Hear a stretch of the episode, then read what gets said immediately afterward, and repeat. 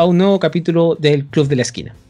Hoy nos hemos reunido con parte de la gente que va conmigo al Cine Club en Ojalata, acá en Chillán, para hablar de una película muy buena que a nosotros nos gusta mucho, que hace un tiempo atrás también le hablamos en el Cine Club con, con Cristian, a quien hoy en día le mandamos muchos saludos, saludos cordiales, que ojalá acepte esta, esta conversación como, como algo bueno y no, y no nos juzgue, que fue La soga de Alfred Hitchcock de 1948. Para esto, hoy en día se me unen dos personas nuevas, aparte del invitador, eh, o sea, aparte del animador regular de este podcast. Voy a presentar a la primera persona, es una persona que es una diseñadora gráfica de la zona, es una persona muy querida por nosotros. Tiene un Instagram que en el cual ustedes pueden seguir, obviamente, y que va a estar dentro de las descripciones de este podcast, para que puedan ir a hacerle pedidos o algo, que es Javi Luz. Javi Arroyo, ¿cómo estás? Bien, aquí, emocionada por este, por este nuevo podcast. ¿Te, te, te emociona mucho hablar de los sogas? Sí, obvio. Sí, es la película que me hizo amar a Hitchcock. También me acompaña hoy en día un artista emergente de la zona, podríamos decirlo así. Eh, también tiene un Instagram donde le pueden hacer pedidos de dibujos. También amigo de Javi. La Javi incluso lo recomendó para este podcast. Para que, para que viniera también a hablar. Él también va al Cineclub con nosotros. Es miembro orgulloso de la comunidad LGBT Chillán. Camilo, ¿cómo te encuentras? Estoy nervioso porque es mi primer podcast y estoy feliz de que me hayan invitado y que la Javi me haya recomendado. Así que. y una película Ya. que me gustó, así que bacán. Que, que la Javi te hizo era, eh, hay que, hay que decirlo. la, Sí, la Javi. juntos. Sí, porque es la primera película que vimos juntos con la Javi. así que bacán. Y como siempre, el animador regular de este podcast. Matías, ¿cómo te encuentras? Hola a todos, hola Internet. Vengo desde el futuro a decirle que todavía estamos con la pandemia. Qué No, esperanzador la weá. Les vengo a traer un poco de, de ánimo. Eh, no, eh, bacán. Eh, me alegro mucho de tener a gente acá en el podcast. Así que eso, pues, a ver qué desafío nos tiene este capítulo y ojalá que podamos salir airosos de esta película porque es una película tan grande como el Titanic, digamos, en, en el sentido de lo que representan. Así que démosle nomás, pues, chiquillos, a ver qué nos sale. Sí, me dijiste Titanic y yo la primera vez, cosa que me acordé que Leo cabía en la, la tabla. Oye, ojo, y, y no, y no una puerta. El otro día caché que no era una puerta, era un dintel. Es una puerta. Para allá se va mi mente cuando a mí me dicen alguna cosa. así como- es como cuando tú tratáis de matar a una mosca y la mosca no muere, la mosca es duro matar, ¿cachai? Pero es, como, es como nos acordamos del profe el tiro. Hola, profe. Ah. Ojalá. No, probablemente lo escuchen, no te preocupes. No es Sí, como él- que lo hayamos amenazado, sí. Ese- eh, no, entre paréntesis, el Cristian me dijo, estoy esperando ese capítulo. Por si acaso. Eh, Ay, qué nervios. ¿no? Sí, sin, sin presiones. Todos sabían que íbamos a grabar este capítulo así. oh. Bueno, chiquillos, ¿qué han visto esta, esta semana últimamente? ¿Quién, que han visto tráiler, alguna cosa, algo que, que están muy ocupados? Yo, por ejemplo, esta semana empecé a ver eh, algo que apareció en Netflix, que de primera fue como una pasadita, así, ¿qué onda? Pero ya, a variar me quedé pegado, que, que esta, esta animación que están haciendo de Jurassic Park, esta de... eh, ah, Campamento Cretácico. Campamento Cretácico, que viene con muy buenas críticas. Y yo ya he visto casi la mayor parte de la serie, creo que me queda un capítulo. Creo que son ocho capítulos, voy en el 7. Y en ninguna me ha defraudado. En ningún capítulo he dicho, oh, que aquí guatió. No, está bastante buena, está interesante. Eh, para gente que le gusta esta saga, yo creo que viene como anillo al dedo y no creo que los defraude. Así que cuando la puedan ver, échenle un vistazo y, y comparen. pues. O sea, hagan su propia opinión, como siempre decimos. Así que eso para mí ha sido como el, el recreo de la semana. Buena. Oh, ay, qué nervio. Nada, ya eh, esta semana empecé viendo la soga de nuevo como para repasarla, pero de eso vamos a hablar después. Eh, también vi el, la película para el Cine Club, las cosas como son. No voy a adentrarme en eso porque Deben verla para tener su propia opinión, la verdad. Lo que, lo- lo que pasa en el cineclub se queda en el cineclub. Sí, pero deben verla. Por eso no voy a hablar más de. Y una película que remarco esta semana, El Ángel. Una película argentina del 2018 que la verdad esperaba. No sé qué esperaba la película, pero la verdad es que me sorprendió bastante y se volvió mi película argentina favorita. Eh, un actor que no. Nueve O Reina. sea, es su primera Sí, película. nueve, nueve reinas. Oh, no la he visto. Perdón, profe Cristian. No.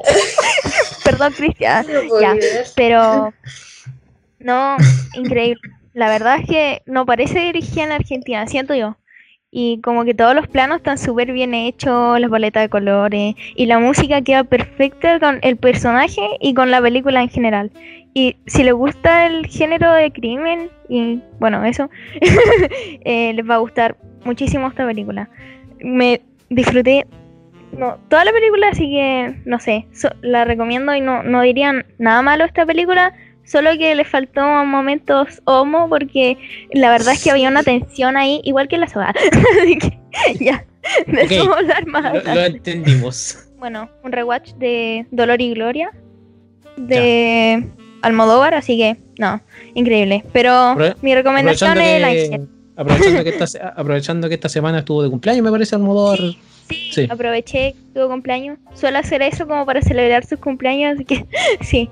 Ahí le di como una vuelta porque la vi en verano y no me pareció mejor que la de anterior. El guion, todo está súper, no sé, perfecto. Así Buenísima.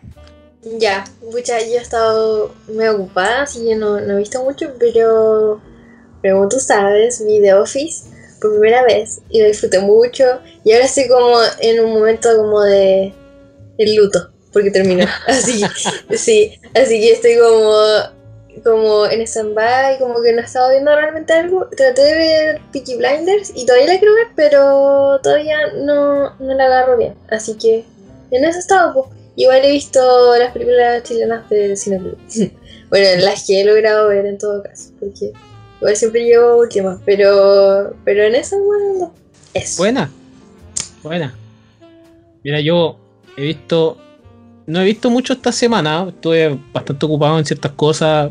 Resulta que todo, la todo este tiempo había esperado el tráiler de Nola Holmes solamente para poder discutir con, con un tipo que decía, no, es que Henry Cavill no puede ser Sherlock Holmes. Yo vi la película, no tiene nada que ver lo que acaba de decir ese energúmeno versus lo que es la película. No es mala por si acaso la película, es súper juvenil. Es quizá una, yo creo que una de las mejores actuaciones que le hemos visto hacer a Miley Bobby Brown, que es la Eleven de Stranger Things.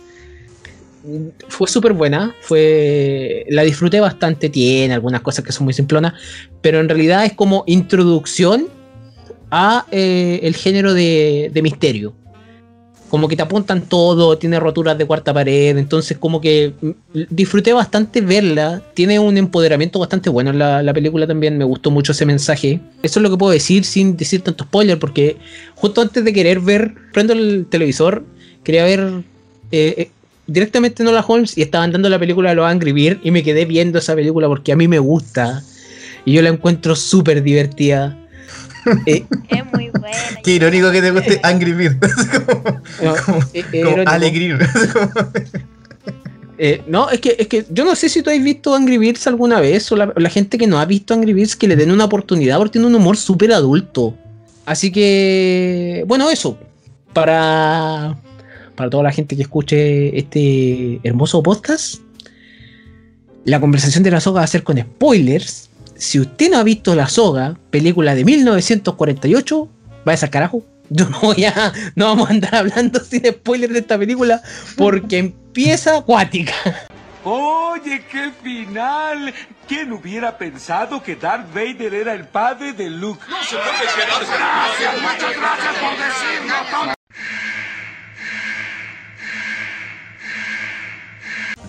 Están súper emocionados ustedes. como que están como atorados. y como, Es que lo que pasa "Ay, es que están, hablar". están los, están los dos muteados. Entonces, por eso. ya. He's got it. He knows. He knows. He knows. All right. He knows. Easy. I'll take care of you. Won't. I'd just as soon kill you as kill him. Chiquillos, ustedes volvieron a ver la soga. ¿Qué, qué, qué tal? ¿Qué, qué, qué les gusta de esta película? Bueno, es que como yo, yo no soy buena para el terror, entonces como que nunca veo películas así. Entonces creo que la saga fue como mi primera exposición al suspenso. Algo así, creo yo, no estoy segura. Pero... Y un suspenso bien hecho además. po. Entonces como que realmente me manejó mucho las emociones desde la primera vez que la vi. Y eso es lo que más me ha gustado de la película. Eh, me gusta como esta crueldad que tienen los personajes, pero que en sus mentes retorcidas está justificado. Me gusta como todo el tema de la moral y filosofía que hay detrás. Como que siento que hay varias capas de eso y me gusta mucho, mucho. Eh, bueno, y como te dije igual, esa- o sea, bueno, había visto Psicosis antes, pero esta fue como la película que me enamoró realmente de- del estilo de dirigir de Hitchcock. Entonces, es especial para mí. No sé, además que me gusta la gráfica, me gusta todo. Me gusta eh, todo el juego de, de la cámara, de que no hay cortes, se supone. O sea, bueno, hicieron su truco ahí, pero, pero eso me gusta. Y, y también todo lo del paisaje por detrás, como eh, la luz va jugando un poco con el ambiente de, de la película. Eso, por ahora. Sí, eso, eso es súper entretenido lo que tú decís. Que esta película, a pesar de ser del 48, tú la ves el día de hoy y es. Yo creo que sigue vigente. Sigue, sigue estando. Sigue estando tan viva, en realidad, que, que- ha sido la tónica de las últimas películas que hemos visto desde hace un tiempo acá en este podcast. Y resulta que, así como tú lo decís, yo, yo, yo, yo tenía entendido que te iba a fijar completamente en, en- en lo visual, porque lo visual es muy bonito. Aparte son colores súper pasteles, que son colores como los que tú dibujáis en realidad, y eso a mí me gusta bastante. Y el- en ese sentido, la película también se mantiene muy viva con los personajes. Bueno, aparecí de nuevo. La verdad, esta es la primera película de Hitchcock que vi y la única, así que no sé qué estoy haciendo aquí. Alejandro, ¿viste considerarlo? a ver, eh, sí, la vi con la Javi hace un tiempo. O sea, fue la primera vez que la vi eh, obviamente no la vimos en persona porque la cuarentena y la weá, pero eh, la vimos por separado físicamente, pero la vimos juntos, ya.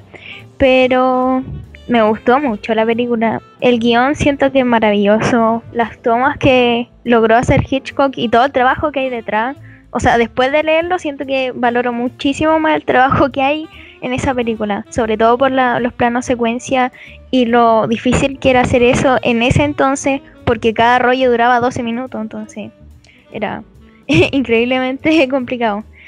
Y estaba todo coordinado. Entonces para mí es una película, o sea, eh, es bastante elevada.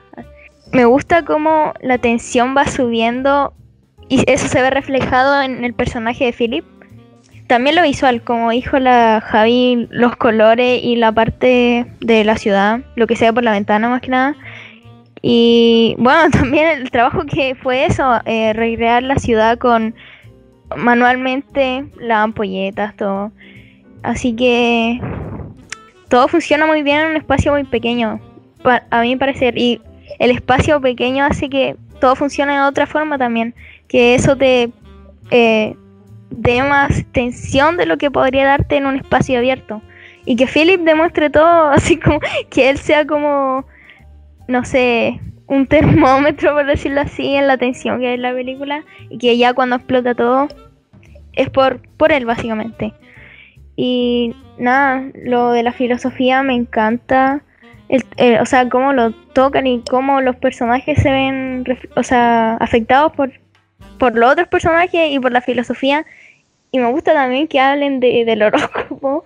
Hay un personaje, la tía de David, y hablan de Bergman, así que siento que ahí hacen una referencia bastante buena a- al cine dentro del cine. A ver, eh, esta película hay que. eh, yo creo que es una película especial en el sentido de que nos, entrega eh, un hito dentro de toda una línea de tiempo cinematográfico de todo ámbito. po. Porque, claro, estamos hablando de un director, pero ícono, que yo creo que cualquier amante del cine que le digan chicos ya se le hace una idea en la cabeza de qué es lo que podría pasar y qué es lo que podría ver y, qué nos va a entregar eh, este director. Pero la, gracia que tiene esta película, porque digámoslo, esta no es una de las películas más conocidas del, del director, porque tiene muchas más, que son mucho más populares, digamos pero esta en particular tiene, tiene como este apartado técnico que lo hace como tiene unos un, planos secuencia, pero que bueno, plano secuencia entre comillas falso, porque igual tiene algunos cortes, pero eh, está en la visión ahí del director tratar de, que fuera solo un hilo de, conducción en, lo que quisiera mostrar. Y lo otro es eh, lo que nos presenta como, como historia también eso creo que ahí hay una conjunción de muchas cosas que esta película lo hace que sea como un pilar dentro de lo que íbamos a empezar a ver más adelante. Entonces, La Soga para la gente que no, que no la tenía en su radar, eh, es una película que yo creo que hay que repasar por lo menos una vez en la vida para poder entender ciertas otras y otras cosas que vienen para más adelante. Porque muchas de las cosas que nosotros decimos que nos gusta, posiblemente vienen de acá. Me gusta todo lo que ustedes dicen porque para empezar, yo junté solamente gente que le gustó la soga. No, no estamos aquí gente que, no le gustó, ¿ah? pero, pero me gusta. O sea, la soga, la trama de la soga es súper. No, sé si decir simple, pero la propuesta es simple. La propuesta es suspenso puro. Ya, la soga empieza con la muerte de este personaje que, la cual, obviamente, lo matan sus dos amigos supuestamente de confianza, estas personas que son como eh, de, gama alta, de clase alta, son como, es una película que si tú la ves al día de hoy y lo primero que dices son cuicos con problemas de cuicos. Me, gusta eso porque de repente me imagino a los cuicos teniendo ese tipo de conversaciones hueonas, porque como que te lo imaginas así, es como parte del estereotipo. Pero es entretenido el hecho de que lo primero que hacen es esconder el cuerpo en el baúl y quieren celebrar una cena, una, pequeña fiesta, una comida, invitan gente, obviamente para, para probar el tema de jactarse en esto. Y, la película va, subiendo la escala, como ustedes dicen, hasta que lo descubren. O sea, eso en, pocas palabras es la película. Todo grabado en un solo set, grabado en, ¿cuánto? ¿Nueve planos secuencias durante toda la película? Eso, eso fue todo. y nada más. O sea, y, los cortes son tan elegantes. O sea, tenemos el día de hoy. Eh, esto, lo comparo, lo voy a comparar un poco con el día de hoy. La película que, más. Que, últimamente todos dijeron, no, es una obra maestra de, la tecnología, por decirlo así, o de, o de lo técnico, que es 1917. No sé si la habrán visto ustedes. Yo tuve la oportunidad de ir a verla al cine con, con Matías. Y es una maravilla técnica. Y resulta que. Chuta, yo lo primero que pensé, ¿Y, dónde se mete la soga para andar diciendo todos ustedes que esto es lo mejor que han visto el cine? O sea, está la soga y hay otras películas, está Ninoshka para atrás y hay otras películas para atrás. El hecho de que, tienen planos secuencias más largos de la historia. Entonces, en ese sentido, fue como, ya, en algún momento va a haber que hablar de la soga. Me acuerdo, en, eh, a, la Javi le había dicho la, idea cuando hicimos el de Tenki no Javi dijo, había que hacerlo. Y a la Javi le cambió la vida a la película de, este director, de este, de este director que algunos lo conocen, o sea, tú no lo puedes negar en la historia del cine, para empezar, que algunos lo conocen como uno de los mejores directores del cine, otros lo conocen como el viejo cochino o como el viejo pervertido. Porque él prácticamente, no, no voy a decir que era un genio incomprendido, Hitchcock era, una, era un genio como tal, pero sus habilidades humanas no eran las mejores, nada más que eso. Y no, no vamos a andar en lo que es la vida de Hitchcock aquí, no, este no es el podcast para hacerlo. Pero bueno, está La Soga, es, me parece su primera película color. Es una generación que para mí, yo lo veo mucho, que está, el 48 se relaciona mucho con la generación que salió de la guerra y que obviamente se creen superiores, obviamente porque ellos ganaron, en ese sentido. Tiene, tiene muchas cosas morales en la película que yo ahora al revisarla de nuevo me fui acordando y de, y de, lo que desencadena esta, esta película. Yo, yo vi con los ojos que, tengo hoy en día, con la, con la, experiencia que tengo hoy día, veo esta película y realmente veo películas más actuales que tienen las mismas ideas, lo ejecutan de otra manera, pero ninguna ha logrado ejecutarla tan bien como los Soga en base al puro suspenso. A poder esconder el cuerpo. Un, porque hoy en día el suspenso eh, está muy no, no sé si decir prostituido, pero está muy. eh, Está muy mal hecho en ese sentido porque o lo ocupan muy obvio o lo ocupan, ¿cómo, cómo decirlo? Con otros géneros. En, en este caso, obviamente, dicen que es un thriller, pero de thriller como que yo no le encuentro tanto. Suspenso puro, le vamos a decir nomás. Y el, en e- eh, hoy en día el suspenso viene con la aventura, viene con, con el terror, viene con la acción, viene con la fantasía. Entonces, ya na- nadie lo está haciendo así.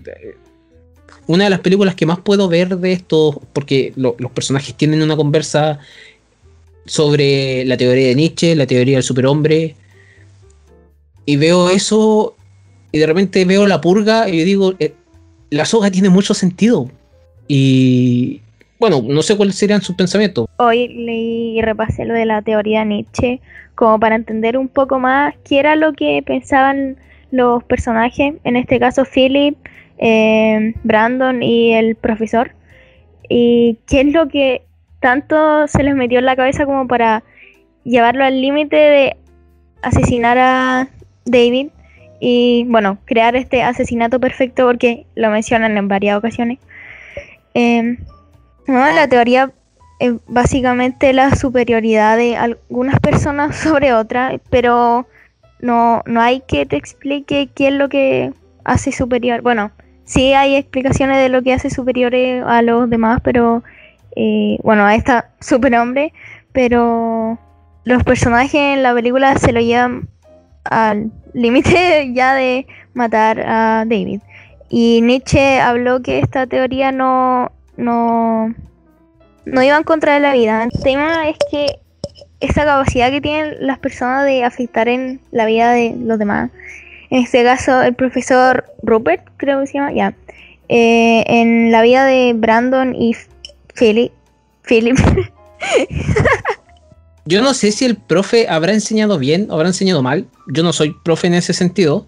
Porque yo he escuchado de mucha, de mucha gente que es profe familiares, incluso de que si tú pones en tu alumno el pensamiento que tú tienes, yo creo que estás fallando como profe. sí, Tú tienes que enseñar a que piensen por sí mismos. claro. El problema es, obviamente te, te colocan, a mí me gusta que esta película te coloca las migajas de, eh, de, de lo que le pasó a David, o por qué matan a David, bajo la teoría de Nietzsche, bajo la teoría de sentirse superiores, bajo la teoría de que ellos creerse moralmente superiores a toda persona, solamente por, no sé, no ser rubio, porque no terminaste Harvard, en ese sentido, porque eh, eres pobre, porque eres inferior, porque eres un, simple mundano que no tiene quizá una sirviente en, la casa. O sea, ellos tienen un comportamiento muy, muy bueno respecto a, a eso. O sea, yo creo que incluso la Brandon se llama el que el uno de los principales. La única vez que tú lo ves nervioso es cuando aparece el profe. Sí. Y el profe habla y el, y el y Brandon tartamudea, Brandon caga. A pesar de que Brandon al principio es como el líder del grupo. O sea, ¿tú, tú cachai cuál es el líder del grupo? El más douchebag Sí, de todos. la idea principalmente. Eh, claro, el más douchebag. Ese es el, el líder. Y Philip, Philip se va rompiendo de a poco, pero Philip también. No sé si cachaste que tiene esos momentos de claridad cuando Philip muestra otra actitud, como si no estuviera nervioso, retando a la, a la señora de que, que, que- que hacía los quehaceres, o Sí. cuando habla de, con, con la mujer que aparece y, y le, y le dice algo sobre David. Mm, Es- Esos son como los dos momentos donde este no, no, no se nota que está nervioso. Lo demás, prácticamente, Philip es el que más. eh, eh, o sea, en una película de hoy en día, el Philip es el segundo en agua, morir. básicamente. Philip Sí. es el que te echa al agua sí o sí y tiene que morir. Sí.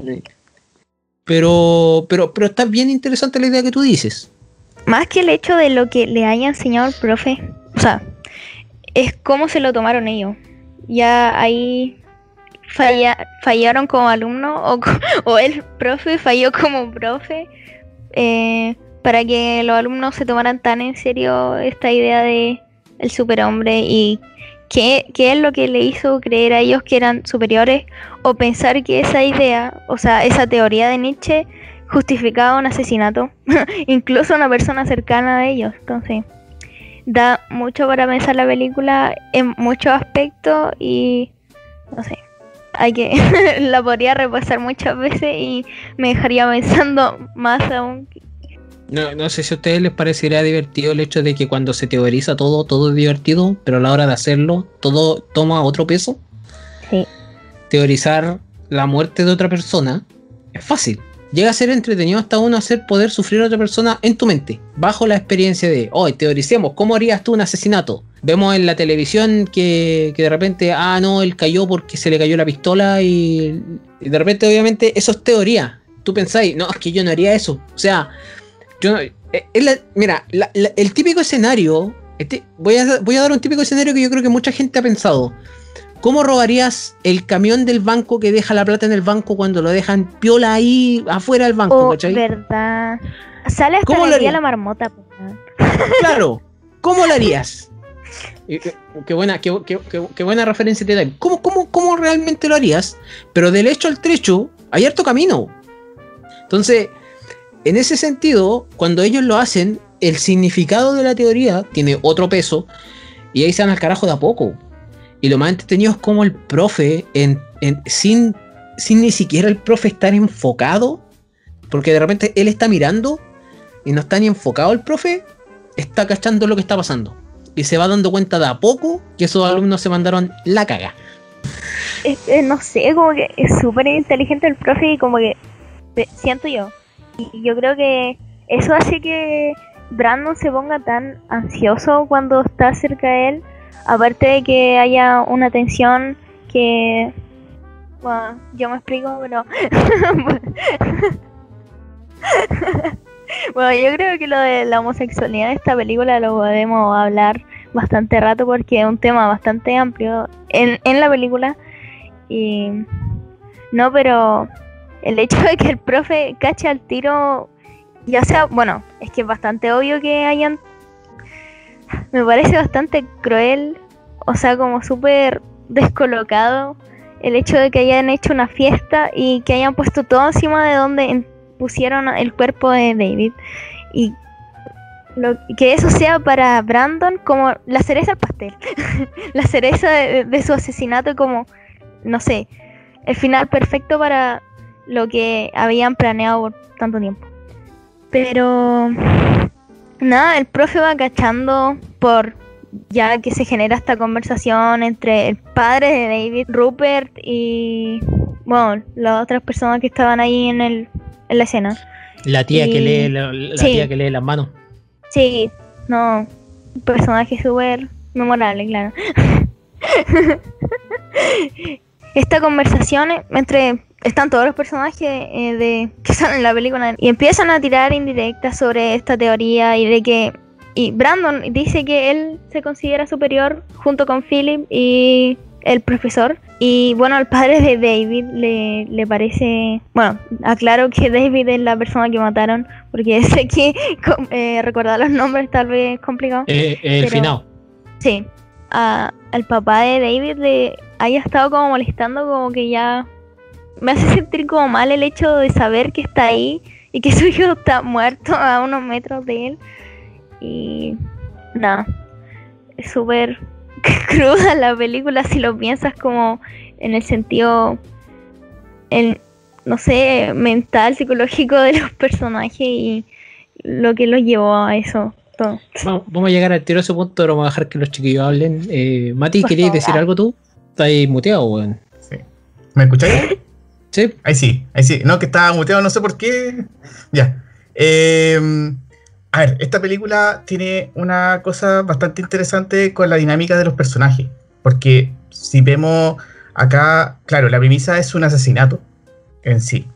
Pero la, la gracia que tiene es cómo se desarrolla el, el- lo, lo que pasa después del asesinato. Porque en el fondo tenemos un personaje que, el que comentaba Camilo, que era Brandon, que es como la, una cabeza pensante de, de todo lo que causó, eh, todo lo que se pudo pasar, pasar en el respecto a, a lo que es el asesinato en sí. ¿Qué es lo que hace? Él tiene la seguridad de que lo que hicieron lo hicieron bien, entonces es un, es un crimen perfecto. Entonces él como que muere con las botas puestas en ese sentido. A su vez tiene, tiene un compañero de, de crimen, digamos, que se llama Philip, en cual es la, el personaje que representa la duda esta duda que realmente lo que hicimos estuvo bien o no, si lo hicimos, eh, eh, cómo lo hicimos, fue perfecto o no, y es el, el pedazo de la cuerda, en este caso, mira la analogía, la- de la soga más delgada en cuál se puede cortar. Entonces, cualquier persona que se diera cuenta, y de hecho como espectadores nosotros seguimos todo este paso porque no- nosotros conocemos todo lo que está pasando porque nosotros sabemos que hay un muerto ahí. Los personajes que están en la habitación no lo saben. Entonces, sabemos que si hay, alguien que se pueda salir, o sea, de- del libreto o, nos pueda echar al agua, como se dice en el buen chileno, eh, es él, es eh, Philip. Y de hecho en la película pasa, cada vez va, cada vez que va pasando el minutaje de la película, este, eh, Philip se va cayendo más en el hoyo, en el hoyo, hasta que ya llega a confesarlo así explícitamente. Pero, pero, pero el hecho de, esto de esta dualidad que hay entre la persona que lo hace y lo hace perfecto y él cree que lo que hizo está bien, en el sentido de, de- cómo se, se maquinó todo esto, hace que eh, sea interesante ver cómo se relaciona cuando llega un personaje así de potente a la escena. Llega Rupert y, y, claro, y descoloca todo, todo su estratagema a, a Brandon. Es como cuando tú veis una persona que está muy, muy segura, está, o está disertando, está hablando algo, o tú lo está- le estás escuchando atentamente y de repente se quiebra. Eh, lo, lo más escabroso del mundo es es contar que dentro de toda esta escena que vemos, porque ah, todo esto se maneja en un departamento y solo vemos estas- este escenario, eh, el muerto está ahí, está, está dentro de un baúl, en un cajón, eh, que le ponen un mantel, más encima que es como, si se dan cuenta en la película, es como un altar. A mí se me hizo como esa onda. Era como, casi era como una misa.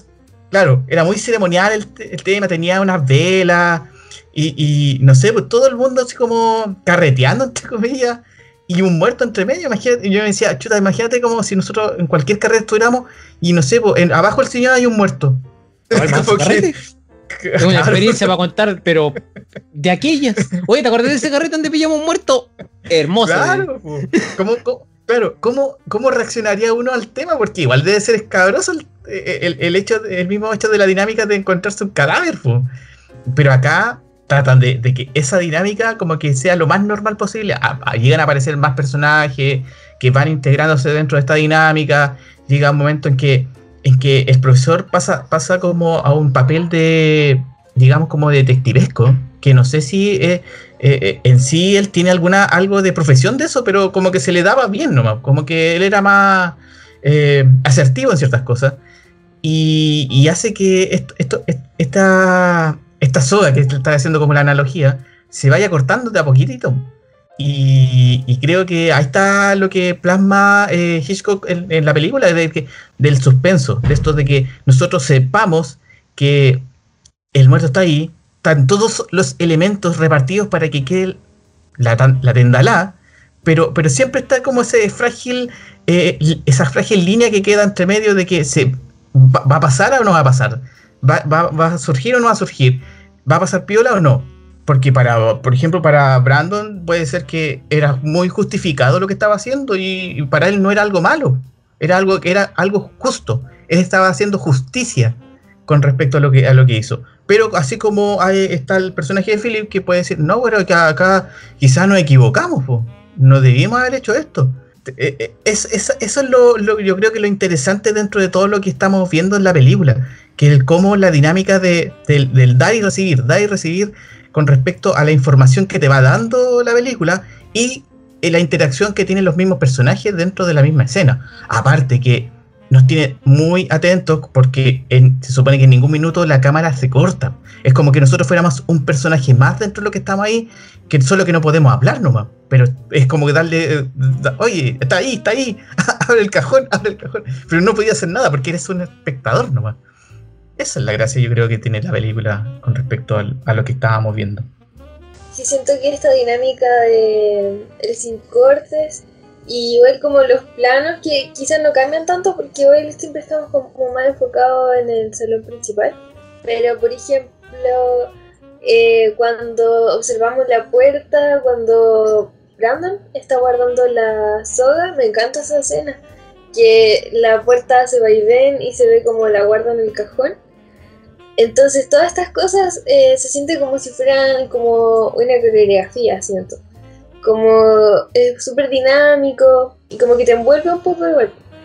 Y, y bueno, ahora Matías decía que uno como espectador como que quería que la gente supiera qué estaba pasando, pero a mí me pasaba todo lo contrario, como que quiero como que proteger al resto de que todavía no sepan qué está pasando eso tan horrible ahí. Como que está esta chica que se va a casar con David, están sus padres además. Entonces, bueno, obviamente tarde o temprano, si es que la película, eh, o sea, si hubiera un mundo más allá de la película, sabrían eh, lo que pasó, pero como que quisiera ocultárselo, no sé. Es que es muy macabro en realidad.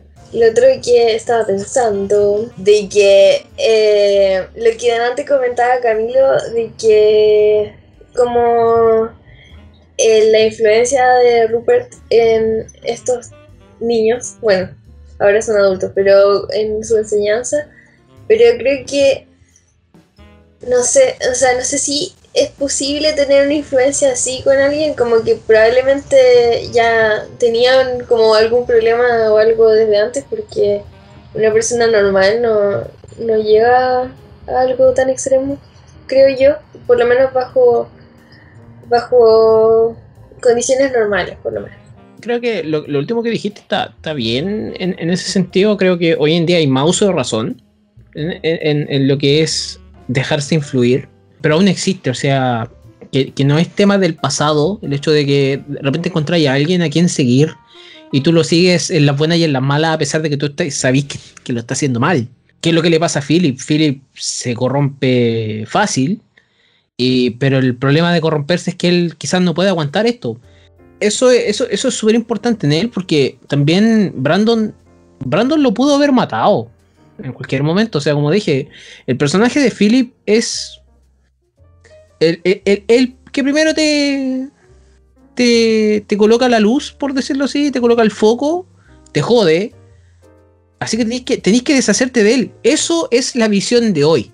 Pero también me voy, a, me, voy, me voy a colgar de esto, de lo que dijo Camilo, de la relación que tienen los dos personajes del homo, homoerotismo, que está catalogado así dentro de la película. La soga está basada en una obra que se hizo el 29, entre el 27 y el 29 donde hay cambio. En la obra original, según lo que yo sé, los personajes tenían una relación. Incluso me parece que el profe tenían una relación también con el profe. Esas cosas se cambiaron por, Camilo, Camilo lo explicó antes de empezar este podcast, que fue el tema de, de que algunos de, esos, de estos actores no querían que se supieran que su orientación sexual en esos años. Estamos hablando de 1948. Por la esto, censura más que nada. Claro, esto es tema, a pesar de que cualquier película de Hitchcock podía ser censurada porque Hitchcock era una persona que llevaba el cine a un extremo completamente distinto a lo que había, pero, pero bueno, se, se hizo. Si al final el personaje de Philip, el, el actor, eh, eh, eh, yo creo que parece, parece, que él resultó ser homosexual como tal, declarado, y uno de los guionistas del, de la película también. Claro, Entonces, incluso, bueno, un dale, paréntesis. Dale, dale. Eh, estuve leyendo que la composición que, que toca eh, Philip en el piano eh, es un compositor homosexual. Y bueno, lo que tú decías, el personaje que, o sea, el actor que interpretó a Philip era bisexual y el actor que interpretó a Brandon era homosexual. El problema es que varias personas, bueno, dos personas, rechazaron los papeles porque no querían que eh, se supieran sus orientaciones sexuales al momento de realizar la película y existía la posibilidad de que censuraran la película eh, o que no se pudiera eh, pasar la película al cine por porque había censura por homosexualidad. Así que la película se no, o sea, eh, obviamente hay existe una tensión entre los personajes, entre Brandon y Philip y entre el profesor que eso yo creo que Hitchcock lo tomó bastante de la obra, pero lo hizo de una forma menos explícita, solo por para que no la censuraran. Pero de todas formas se censuró la película en algunas ciudades, o sea, por su por cuenta propia se censuró la película. Pero eso. que, que yo creo que Hitchcock trata, yo no sé si concordarán conmigo ustedes, pero Hitchcock siempre como que eh, le gusta maltratar al humano como tal, al, al ser humano. Y resulta que al que más maltrata, o al que creo que yo más maltrata, no es a Philip, es a Brandon, porque Brandon es... Yo creo que Brandon en la película está enamorado de sí mismo. Es de estas personas, es como eh, psicópata americano, cuando, cuando está la escena de cuando está teniendo sexo y se mira al espejo él. Demasiado seguro de sí Claro, claro. Resulta que hace poco tuve, tuve la grata experiencia de haber visto la serie Hannibal de nuevo, la serie, las tres temporadas, eh, en el cual escuché gente con mucha con mucho amor de esa serie y estuvo muy bueno, pero resulta que el personaje de Hannibal se me hace tanto sentido ahora después de ver esta película así mucho más. Brandon es una persona que está tan segura de sí misma que, que es- cree que es el asesinato perfecto, es el- la manera de salirse con la suya de lo más bacán posible. Pero resulta que no. Hannibal es de estas personas que te mataba o te. O te chuta, no quiero, no quiero dar spoiler de la serie en ese sentido, pero el loco mataba en un capítulo y después invitaba a la gente a comer a su casa y él les da en la serie partes X, comida muy gourmet, pero que tú sabes que pueden ser humanos, a la, a la gente que vi, a la gente que invita a la cena. Co- Como una manera de, de autocomplacerse, de decir, este es el punto culmine de mi, de mi personalidad, por decirlo así. Claro, ahí estamos entrando ya en áreas más psicológicas que, que yo no estoy capacitado para hablar ahí, porque yo estoy cagado. Pero la weá es. Claro, cuando, cuando colocan los candelabros y dice, es ceremonia esto, es, es- es- mira, parece un altar. Es, como lo, lo más que puede hacer y jactarse con el plano que dice la, la Javi, que es muy hermoso ese plano. Yo, yo vi esa película de nuevo y yo dije, ese plano es muy hermoso por la chucha. Eso grité cuando la puerta se va hacia los lados y él está guardando la, la soga en el. en el. en donde se guarda en la cocina. Y está jodido la risa. Y tú ves que Brandon eh, eh, prácticamente está desatado hasta que llega el profe. En el momento que llega el profe hay un quiebre en Brandon. Y el quiebre va de a poco, pero aún así Brandon trata de mantenerse. Y a pesar de querer mantenerse, yo creo que es el que más lo logra, pero Philip es el que la jode de ahí para adelante. O sea, la escena del. ¿Cómo se llama el. el. El cosito ese de música que es para tocar rápido? El, el metrónomo. me- eh, la escena del metrónomo eh, es genial. O sea, cómo poner nervioso a una persona es prácticamente colocando un cronómetro adelante y habla. Claro. Y Claro, el- Lo, mira, lo que pasa con, con lo que con lo que decías tú de Brandon es que claramente tenemos ahí, yo creo que tiene muchos rasgos de narcisismo en, en- en su personaje porque claramente es el que tiene el control de- del, del- momento en que se está ejecutando. Pero claro, como dices tú, llega, hace ese quiebre cuando llega el profesor y se le desarma todo el sistema, porque en el fondo hasta cierta medida tenía controlado a, a Philip, porque le decía ya cálmate, habla más despacio, no digas esto, como que le iba dando indicaciones, porque estaba viendo que se le estaba yendo de las manos el tema de que se quedara callado, que, le- que pasara más piola, que, que, la, que, no, que no fuera tan evidente cuando hicieran alguna pregunta. De hecho hay una escena cuando empiezan a hablar sobre despejar un pollo, están haciendo algo con una gallina, creo que algo de comida, no recuerdo bien el... eh, textual lo que decían, pero, pero como que ya, ya, ya, ya se empieza a alterar un poco lo que es el, el argumento de Philip y empieza a hablar más fuerte. De hecho, hay una escena cuando quiebra un vaso, se, se queda con sangre en la mano y, y, y Brandon empieza a darse cuenta de que eso se le, puede arruinar todo el plan, po, porque, claro, en un principio, desde el comienzo de la película, vemos que tiene el control hasta cierto punto después se le empieza como a, salir de las manos y, trata de como de alguna forma de volver a retomarlo. Pero se da cuenta que tienen acá a un profesor que igual hace preguntas muy asertivas y, y de repente le deja en jaque. po. Tener un contexto bien así como de trastornos que tienen estos personajes igual es interesante porque hacer un poco de historia podría ser que como, como en las películas del, a fines de los 40 ya esa e- eso- esos rasgos ya se estaban eh, comprobando con los mismos hechos de que de los estudios que hacía Freud. Freud ya era una eminencia en ese tiempo y ya postulaba que el narcisismo era uno de los rasgos que tenía el ser humano. Entonces, quizá la obra tomó ciertas partes de eso para poder replasmarlo dentro de los personajes y eso que pudieran eh, tener un abanico más de opciones para poder tener más eh, el control con respecto a lo que era el, e- el hecho en sí de haber matado a una persona. Entonces creo que todo eso, eh, si todos metemos todo eso en una bolsa o en una juguera y, sacamos el resultado, vemos que claramente aquí hay una persona que eh, ya no, no encuentra tan perfecto lo que hizo. Y claro, como escuché por ahí, la degradación de la persona desde estar en una cúspide a ir cayendo de a poco, de a poco, de a poco, hasta llegar a un punto en que tú no entiendes que en realidad ni siquiera es necesario saber por qué lo hizo, cuál fue su motivo en, en sí, eh, sí, la profundidad de lo que está, sino de que aquí estamos viendo el hecho en concreto nomás.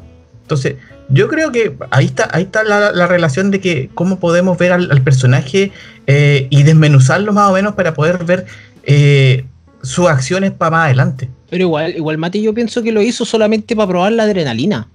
Yo creo que hay, hay una Es cosa muy eso, importante. es parte es, de eso. es- es parte del sistema, Claro. el, el- el hecho de que él obviamente mata, pero cuando él está contando qué sentiste cuando lo mató, o cuando, cuando lo matamos, es decir, cuando la rigidez se le fue del cuerpo, etcétera, etcétera, ahí como que él se emociona y sonríe de una manera muy maquiavélica, y tú decís, este güey le gustó la weá, y al otro no. El otro, Claro. el o- eh, eh, que, que, que una cosa que eh, el contraste entre, entre ellos dos, y por eso yo debería, o sea, hoy en día, por eso digo, hoy en día, Brandon al tiro mata a Philip, y no hay problema, él hace la fiesta solo y los tiene a los dos metidos dentro del cajón. Habría sido una, una teleserie nocturna. Claro, eso, eso es hoy en día solamente. Sí, claro, hubiese sido una serie nocturna cualquiera. De que puede ser buena o mala. Yo creo que sería Claro. buena, pero, pero aún así, o sea, lo hace muy bien, lo, lo, lo, lo, lo relata muy bien. Brandon quiere esa adrenalina porque ya se drogó con ella. Después de, de ver. Es que, es que igual, por ejemplo, después de esto le vamos a dar el pase a la Javi. Yo encuentro que el profe. No sé si será tan inteligente que está muy bien hecho por James Stewart, un, actor que después participa en varias películas de Hitchcock, Vértigo, El hombre que sabía demasiado y ¿cómo se llama? Eh, La ventana indiscreta, que es una muy buena película. Resulta que el- en un momento llega esta tía que porque no puede ir la mamá de David porque está enferma. Esa es la única pista que te dan y no tienen por qué decirte nada más. Aparece esta tía que habla de los virgos, de los taurianos, de los, de los escorpión, de los capricornianos, de, de todo, habla de todos los caballeros zodíacos. Y después me gustaría que que se escuchen la risa los cabros. Les faltó Ofiuco nomás. Sí, le faltó, faltó Fiuco nomás y tiene, toda- tiene todas las cosas. Resulta que habla de todos y de repente le, le hace, le hace esa cuestión de las manos a Philip que dice, estas manos estarán muy famoso, obvio. Entonces tú ya sabís que esas manos fueron las que mataron a David, por ende te van a hacer famoso. Y re- resulta que el profe se coloca, se coloca a conversar con las dos mujeres. Y conversa al mismo nivel. El profe, no sé, por eso digo, no sé si será muy inteligente, pero al mismo tiempo se ve que sus pensamientos son solo pensamientos, creo yo, porque baja el nivel de la conversación al de ella. No digo que esté conversando puras tonteras, pero se pone al mismo nivel de ella. ¿Sabes qué? Yo creo, yo creo que el profesor no es que sea inteligente. Yo creo que el profesor tiene un cierto atisbo de, hacer preguntas asertivas. Quizá él intuye algo, pero no tiene idea de lo que es. Quizá fue, esto, esto fue muy de palos de ciego. Le pegué algo y no sé qué lo que es. Entonces como que quizá es, ese asunto como que hizo rebuscar más, más, hasta que cada vez la película le iba dando más pistas. El mismo hecho Sí, pero, de, pero del- cuando, cuando conversa con las dos mujeres y habla de algo de algo de una película donde actuó algo que se llama algo y que no puede recordar porque ella es muy virgo y, y es una cuestión que tú decís, el profe se pegó una escena así diciéndote yo también puedo ponerme al nivel de cualquiera y voy a hablar lo que quiera. Claro, Por eso, no sé por eso que- eh, sí. te demuestra que, pero es que puede tomarse de la manera de que o el profe es bacán o el profe es un farsante. Creo yo.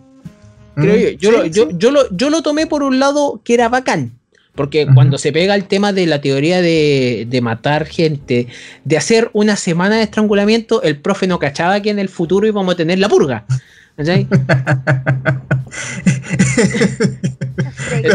Simpsons. Claro, no, el profe no vio los Simpsons. La, la cosa es que esa, esa cuestión de la semana de la estrangulación, de la semana del, de, de pasar, o sea, de pasar con un puñal y conseguir entradas para el teatro, puta, sería la raja, pero no se puede hacer. Es- es como muy ridículo, pero el profe te pone en la mesa un tema que igual es controversial para ellos. Y obviamente el papá de David es más moral, es más, es más- tiene la, tiene, está en otra parada, pero te pone una conversa así versus la conversa de, del, del Virgo. Yo encuentro que el profe, eh, claro, pues, cuando llegó a, la, a esta fiesta, nunca se pensó que te iba a pillar con algo así, pues. Cada vez que eh, comenzaban a hablar, como que daba, habían luces de que pasaba algo. Claramente no cachaba nada al principio, pues sí, fue como que empezó a hacer preguntas, claro, empezó a bajar la conversación, empezó a estar a un nivel de los mismos personajes que estaban ahí, y, y cuando empezó a darse cuenta de que, de que Philip ya empezaba a, a- a- notarse de que había pasado algo, y ahí como que empezó a hacer más preguntas más punzantes, pero, pero, pero, pero yo creo que estuvo en el lugar y en el momento preciso. Y empezó a hacer preguntas que, que, que, que- lo llevaron allá. Creo que hay, yo creo que si hay algo de activo de, o rasgos de inteligencia, está ahí, en ese momento, cuando empieza a indagar. Tiene sentido, o sea, hablando de la teoría, tiene sentido lo que hacían, pero ignoraron el hecho de que Nietzsche habló que no, no tenía que afectar eh, contra la vida de otra persona. Eh, la teoría habla de, de los superhombres y que un superhombre es aquel que, o aquella, que cuestiona todo o, y eh, la persona inferior es la que vive solamente. Entonces yo creo que por eso querían sentirse superiores por el hecho de que, como dice la teoría, cuestionaron esto, la moral y lo que era correcto o no.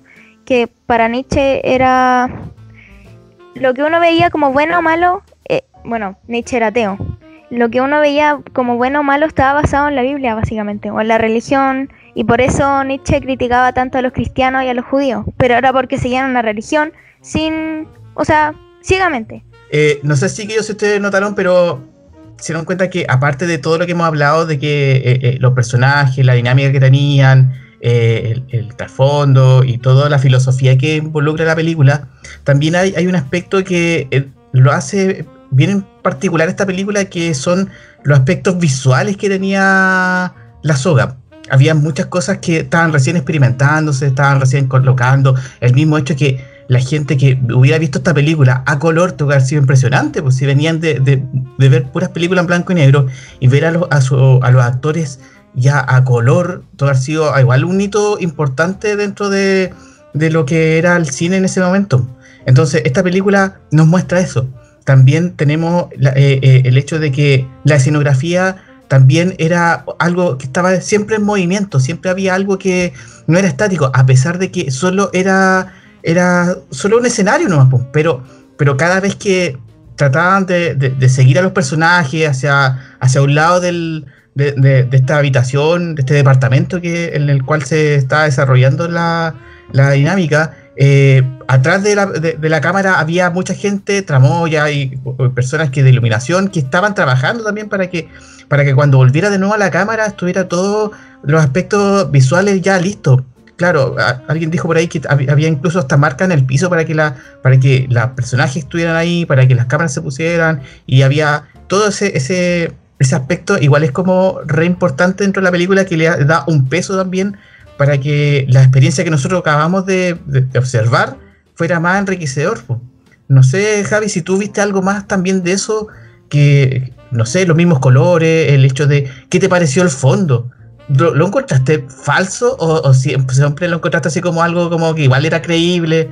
Cosas así, ¿qué, qué te pareció a ti? Bueno, con respecto a los colores, me di cuenta que, o sea, bueno, que al principio te ponen el título que la soda, bueno, de Rope, y lo ponen en rojo, y después eh, todo seguía como la misma colorística, como que todo era más cálido en general, como que los trajes de toda la gente eran rojizos, café, grises, pero todo más al lado cálido. Pero en cambio, eh, el, ¿cómo se llama el como principal? O sea, el, el ¿Brandon? asesino. Brandon. Sí, Brandon. ¿no? Ya, él tenía su traje azul marino. Entonces, eso, esa imagen, como que la.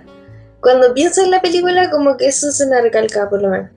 Y bueno, con respecto al fondo, eh, no, eh, se me hizo medio falso igual en realidad. O sea, sobre todo las nubes, como que se notaba que estaban más pintadas.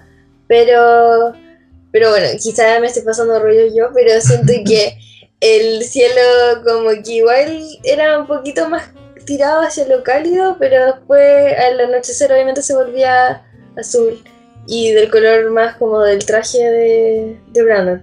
Y bueno, y como que todo se iba oscureciendo en general. Y como que empezó a oscuras la película y terminó igual en una atmósfera parecida. ¿A ustedes les gustó el hecho de que la- las luces de neón que están justo al lado del departamento al final parecieran como luces, luces de policía? Sí, me encantó esa parte.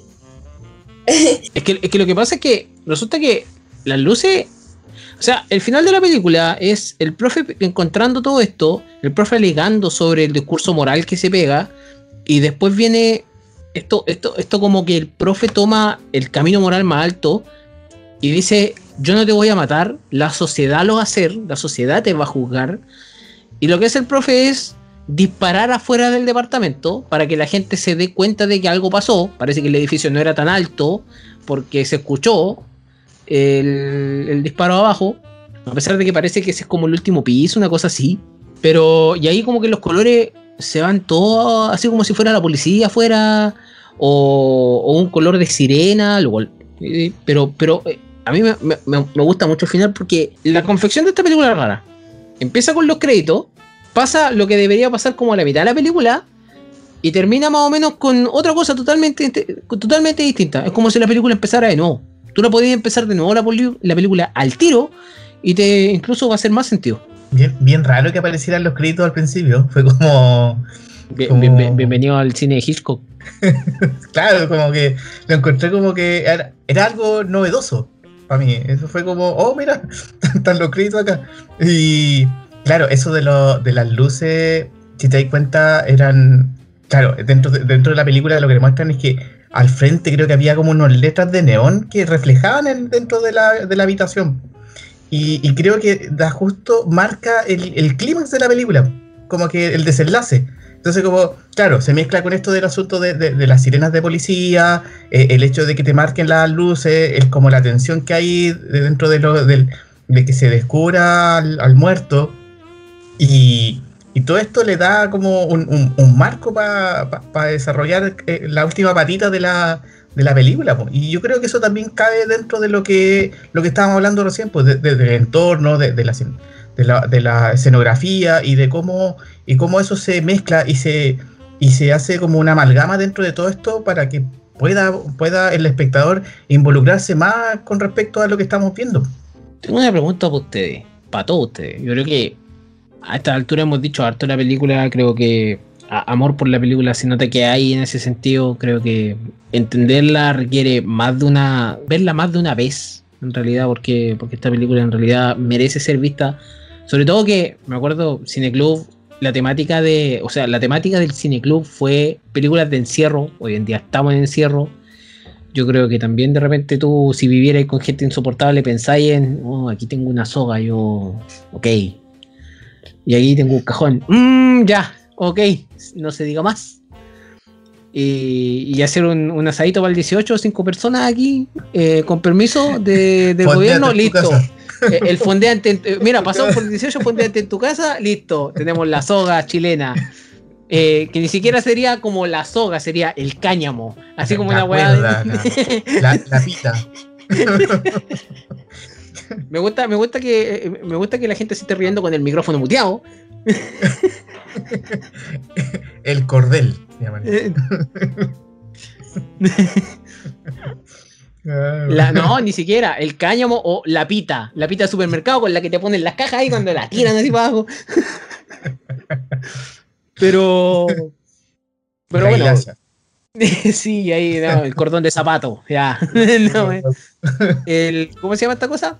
Lo que les quiero preguntar es que si ustedes piensan, porque resulta que hace, varias semanas atrás, hace varios meses atrás, o sea, hace, hace un tiempo atrás, en realidad, hace un tiempo atrás, yo me encontré con una persona que me alegó sobre esta película porque esta película, para empezar, es funable, según él.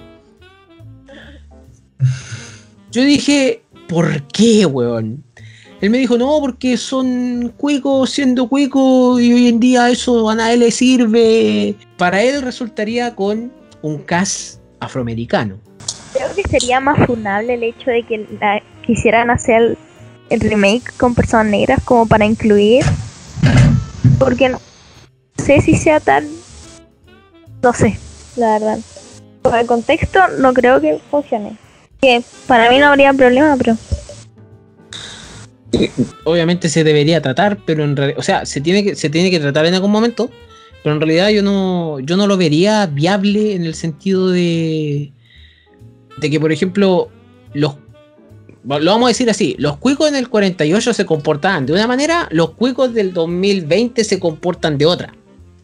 O sea, para mí ellos ellos como que en un momento como que se colocan a pelear y para mí fue como, ¿en serio te has colocado a pelear con un cuico? ¿Tú sabes que los cuicos no pelean bien? ¿Qué onda? Estos cuicos como que te tirarían teoría de filósofos así, no sé. Y el, y el combo en el hocico les va a llegar. ¿Sería igual. horrible? Sí, sí, entonces, bueno, esa, esa es la pregunta, la dejo en el aire para que la contesten ustedes, opinen si realmente hoy en día serviría un remake de la soga. A ver. Lo- lo- el asunto de las funas con respecto a, la, a, la- a cualquier obra eh, audiovisual, digamos, eh, responde a muchos criterios que de repente no están contextualizados. Porque no. Porque son espejos de otras cosas. Entonces, es como. Es, como. No sé, yo lo veo como que es tratar de funar a la. a los cavernícolas. Claro, o sea, lo- los locos le pegaban a las mujeres, ¿cachai? Y las trataban súper mal. Pero tenéis que entender que eran cavernícolas, ¿cachai? Como que era su, su, su modo de vivir. Claramente está mal, po, para la visión de nosotros. Pero no. Pero tú no le al pedir a un- 48 hay una Claro. Claro, entonces como que. Claro, el tratar de hacer como un, un, no sé, pues un remake con respecto a lo que es la película, eh, claro, tendría que sacarle mucho valor de lo que ya tiene la película original. Entonces como que sería como para hacer puros checklists de cosas que sí corresponden a esta época y plasmarla en, en una película. Pero eso, eso no, no, no te da, no te da a entender que vaya a ser lo- la- vaya a tener la misma sensación que lo que viste al principio, que lo que viste con la original. Entonces, como que eh, tratar de, no, vamos a incluir a gente afrodescendiente, o vamos a poner de frentón a gente homosexual y toda la cuestión. Ya, sí, está bien, pero, pero no tenéis que para qué hacerle un remake. Podía ser una película perfectamente distinta. Podía ser otra película, tener otro nombre, pero, pero las obras en sí tienen que verse dentro del contexto en el que se hicieron. Pues. Son, son, son épocas que pasan. Porque son épocas- en ese entonces. Claro, po, porque, porque no podemos nosotros equiparar lo que pasó hace 70 años atrás con lo que está pasando ahora. Porque si te das cuenta, esto es todo una evolución de las cosas. Estamos tratando de que las cosas vayan para un, para un lugar, pero, pero el hecho de que nosotros arrastremos cosas desde el, desde el pasado hasta ahora no, no, no le hace bien a nada, incluso, ni- incluso a la gente que, que está eh, eh, proponiendo estas cosas para que sea más una cosa más como igualitaria, digamos, o llenando agendas políticas. Pero, pero el hecho de que se haga un remake como lo que estáis planteando como pregunta, creo que no, no es necesario. La película está porque está hecha así. Si, si quiere hacer algo parecido, ya está bien, pero, pero que tome, que tome inspiración de eso para que se haga otra cosa, pero es una cosa aparte, otra cosa distinta, otra con otro nombre, con el que, aspire a otra cosa, pero, pero, pero la, la obra en sí está ahí, está plasmada y quedó así. Ya el, el resto es tratar de, de buscarle la quinta pata al gato, ¿no? Eso no. Claro. Igual la película funciona porque el asesinato, bueno, el caso real estaba como muy encima. Igual la obra fue como súper encima del asesinato y la película fue como de años, 20 años pues, si no me equivoco. Ya, Sí. pero funciona más por eso, porque que- siento yo, además eh, contexto social y todo el hecho. Además, ahora quizá en ese entonces por la censura por la homosexualidad tuvieron que hacerlo de una forma implícita y ahora sería muy distinto porque si lo hicieran de una forma implícita quizás sería como cancelable la película por querer ocultar eso porque ahora no habría motivo de, de censura o sea obviamente habría censura en ciertos países que sí en el occidente pero oriente incluso yo lo digo como persona de LGBT más pero no sé si funcionaría mostrándolo de esa forma. O haciendo un remake, ya como dijiste. Sí, yo siento que la película ha funcionado súper bien. O sea, como que siento que es atemporal de alguna forma. O sea, quitando todo el subtexto de LGBT. Pero como que es una historia que causa que causa el impacto en la época que sea.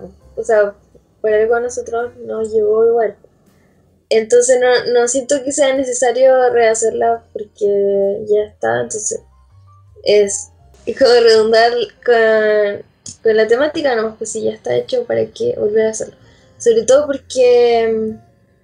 O sea, siento que está súper bien lograda, entonces ¿para qué vamos a realizarla o no? Y y aparte que todo el tema de, del superhombre, no sé qué, igual está ligado a la etnia que tienen estos tipos, o sea, ya, o sea, a toda su clase social, que son blancos, que son, no sé cuál, cuál será su estatus social, pero, pero pueden pagarle a una, una señora se, notan, se notan de clase alta. Para que le arme la mesa, entonces eh, no es algo que sea transferible a la época actual, creo yo, o bueno, a muy poca gente, por lo menos. Entonces es innecesario, creo yo. Me, gusta cómo, cómo, piensa, porque yo también siento sentido los es necesario. Creo que es inevitable hoy en día ver las películas con, el pensamiento del 48, para empezar no lo tenemos. Entonces, las ves con el pensamiento de, hoy en día y tú dices, ya, ok, eso quizá es es funable, es, distinto, hay que ver el contexto. Nosotros lo hemos conversado algunas veces eh, en, el cineclub, yo lo sé, tú son como infidencias del cineclub, con un chiste que salió en cierta película de chilena, Tres Tristes Tigres se llamaba por si acaso. La cosa es que hay que, hay que ver la temporalidad que tienen. Resulta que, obviamente, no, no es que esté manchado, es la visión que tenemos hoy en día.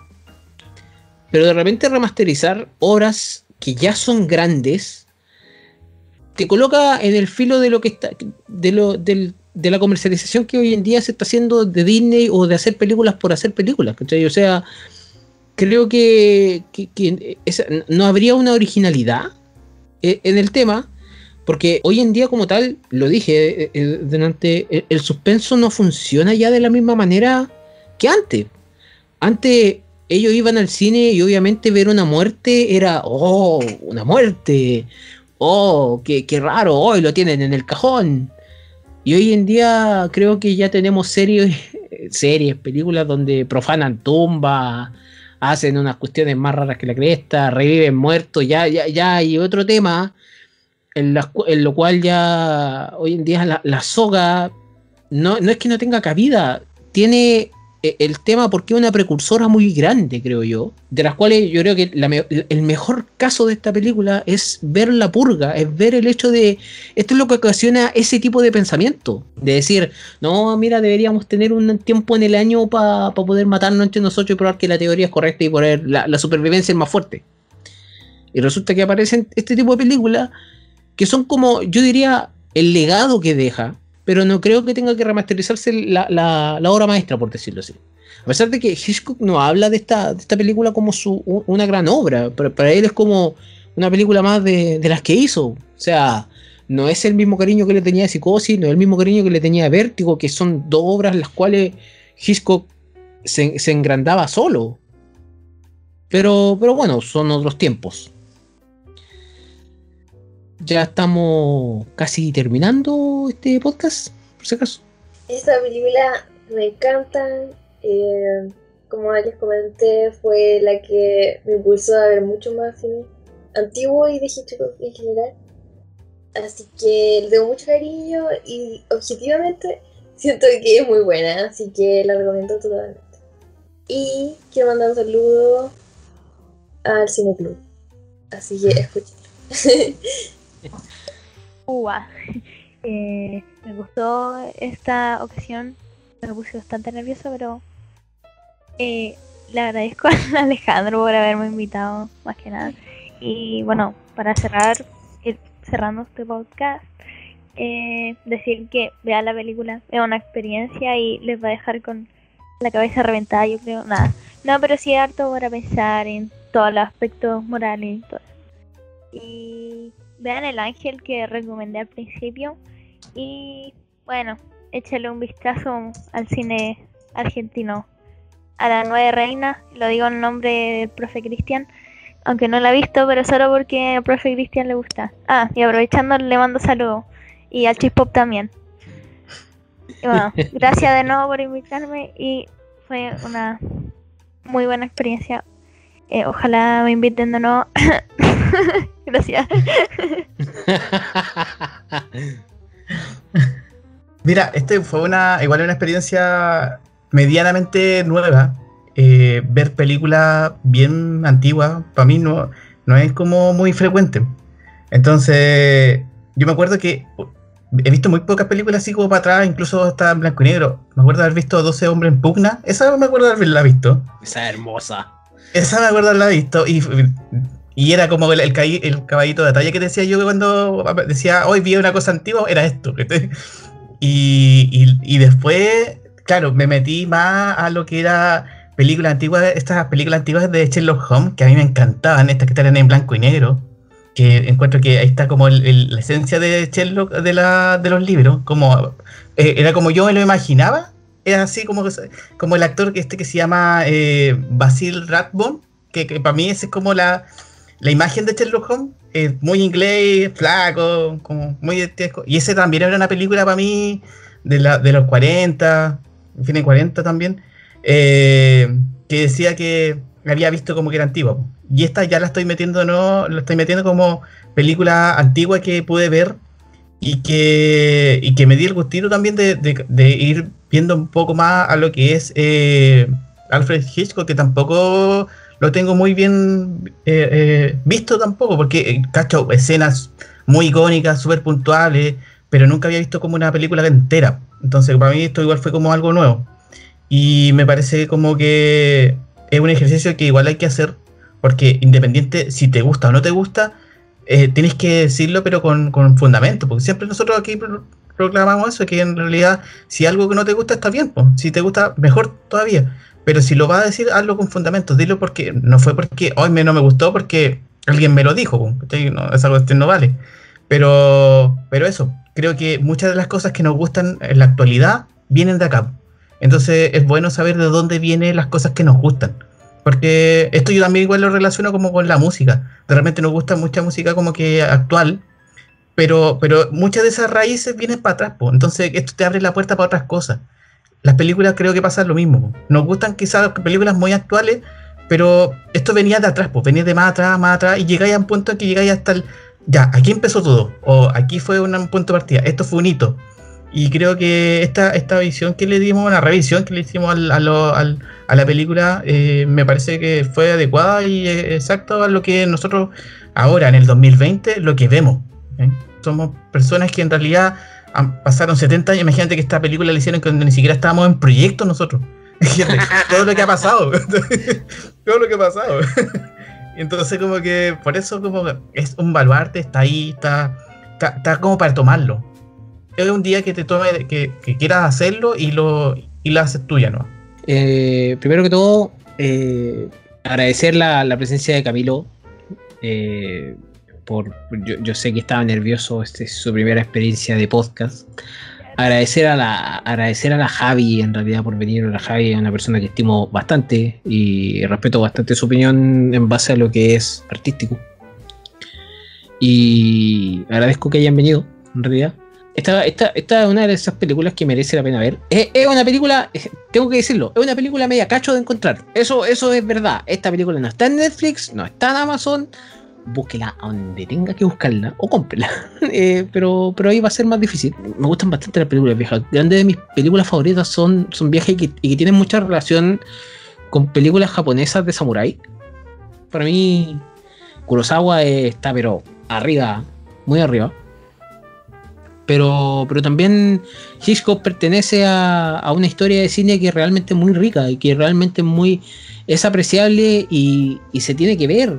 Cuando tú revisas otras películas como Psicosis, Vértigo, ves otras cosas de Hitchcock. Si al final, directores como él, no hay muchos, pero hay directores que realmente valen la pena y tenéis que revisarlo y entenderlo, ¿no? Sea, sea como sea, hoy en día también estamos en, en la época de la, de la funa, entonces obviamente todos van a querer participar, todos van a querer un pedazo de algo, ¿cachai? Pero, pero eso. Eh, para cerrar, le vamos a mandar nuevamente un saludo muy cariñoso al, al Cristian, porque hizo posible esta conversación al presentarnos la soga en el Cine Club. Y hace un año atrás, un año y medio atrás casi. Así que eso. Agradecido nuevamente con Camilo, con Javi. Vamos a dejar sus redes sociales, obviamente, para que para quien las quiera ir a ver. A la gente que nos escucha, que por favor se cuiden y si ya se contagió, por favor guárdese, por favor no haga estupideces, o use mascarilla, no ande empujando. Señora, no ande empujando cuando yo ande comprando el pan en el súper. Pero eso. Y nada, pues Síganos en las redes sociales. ¿eh? Eso mismo. Síganos en las redes sociales, arroba el Club de la Esquina y el Club de la Esquina, bueno, en Instagram y Facebook. Eso sería. Muchas gracias por venir, muchas gracias por escuchar. Nos vemos. Adiós. Chao. Chao.